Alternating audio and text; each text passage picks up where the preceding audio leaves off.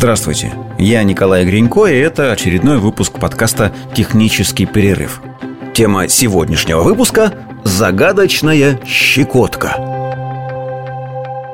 Каждый человек на Земле, ну практически каждый, подавляющее большинство, знает, что такое щекотка – Практически с самого раннего детства до глубокой старости мы, в ответ на чужие прикосновения к коже, вначале улыбаемся, после чего улыбка эта переходит в смех, который начинает сопровождаться, как пишут, множеством рефлекторных движений. Мне очень нравится это определение.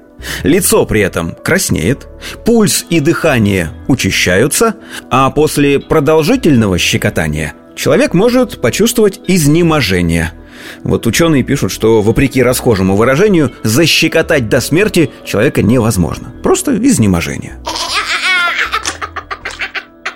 Ты, ты чего смеешься? Это нервная. То есть каждый из нас точно знает, что это такое, но никто на Земле не представляет, нафига оно нам надо. То есть в научном мире щекотка не находит никакого понимания.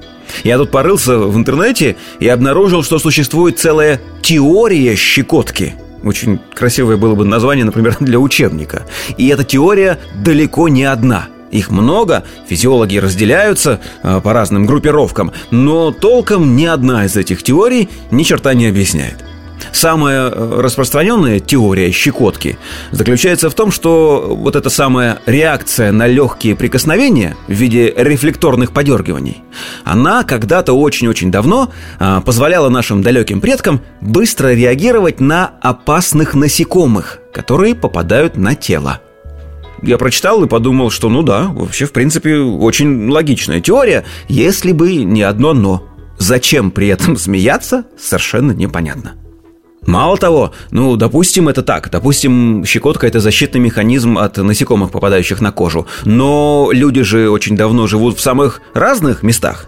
И, например, в северных районах насекомых вообще в принципе мало, а опасных среди них еще меньше, ядовитых практически нет – но при этом и чукчи, и венки, и вены, и юкагиры точно так же реагируют на щекотку вот этим вот покраснением кожных покровов, улыбкой, переходящей в смех и в рефлекторные подергивания.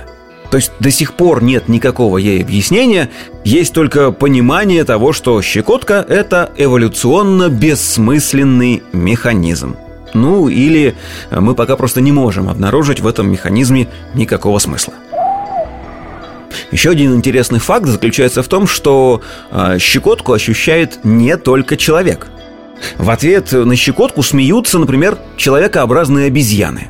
Ну, у них, конечно, смех э, отличается от человеческого, но он все равно очень узнаваем. Еще одни животные, которые чувствуют щекотку, это крысы. Если у вас есть в хозяйстве пара-тройка крыс, попробуйте их пощекотать слегка, лучше по животу. Они тоже э, показывают определенную реакцию. Были проведены опыты несколько лет назад, и выяснилось, что крысы при щекотке издают совершенно определенный конкретный ультразвуковой сигнал, по-моему, на частоте 50 килогерц, что ли. А, и этот вот э, звук тоже можно вполне считать смехом. Список животных, э, чувствующих щекотку, довольно короткий. В нем остались только двое. Это дельфины и собаки. Но опытов э, по этому поводу никто не проводил, поэтому официальных доказательств нет. Есть только теория. Итак, человек, обезьяны, крысы, дельфины и собаки. Ну, по мне так неплохая компания. Я всех из них очень люблю, включая крыс в том числе. Очередная загадка щекотки заключается в том, загадка щекотки заключается в том, что человек не способен пощекотать сам себя. Оказывается, еще Дарвин, а до него еще Аристотель писали в своих трудах, что самого себя пощекотать невозможно. И я когда об этом прочитал, я подумал, что было бы очень интересно посмотреть на то, как эти ученые мужи проводят такие опыты и, в общем, вот буквально на днях исследователи из университета Гумбольта решили разобраться, почему, собственно, мы не можем сами себя щекотать. Они провели опыты на 12 добровольцах. Очень, наверное, забавное было объявление. Требуются добровольцы, которых мы будем щекотать. Ну так вот, а, этих 12 добровольцев э, щекотали действительно, как и следует из объявления, и реакцию их снимали на несколько э, высокоскоростных камер, отслеживали и составляли графики – Собственно, ничего супер нового э, обнаружено в опытах не было. Как и ожидалось, первой реакцией на щекотку было изменение выражения лица, как написано. Улыбка возникала примерно через 300 миллисекунд после начала щекотки. А после этого у человека быстро изменялось дыхание.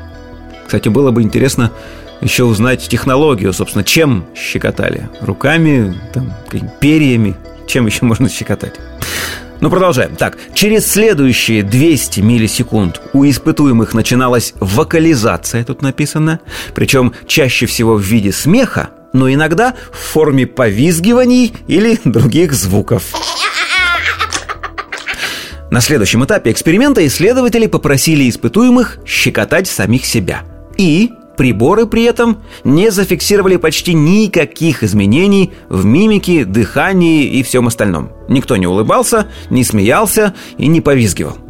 И ученые сделали вывод, что, вероятно, в мозгу человека существует некая система, которая запрещает нам чувствовать э, самощекотку, а для чего это нужно? Для того, чтобы мы могли, ну, собственно говоря, обслуживать как-то себя, искать вот тех же самых насекомых на себе, ну, просто одеваться, причесываться. Если бы этой системы не было, мы бы с вами хохотали каждый раз, когда надеваем носки. И вот тогда какой-то светлой голове среди этих ученых пришла в голову идея еще одного эксперимента. Они предложили подопытным щекотать самих себя в тот момент, когда их щекочут экспериментаторы.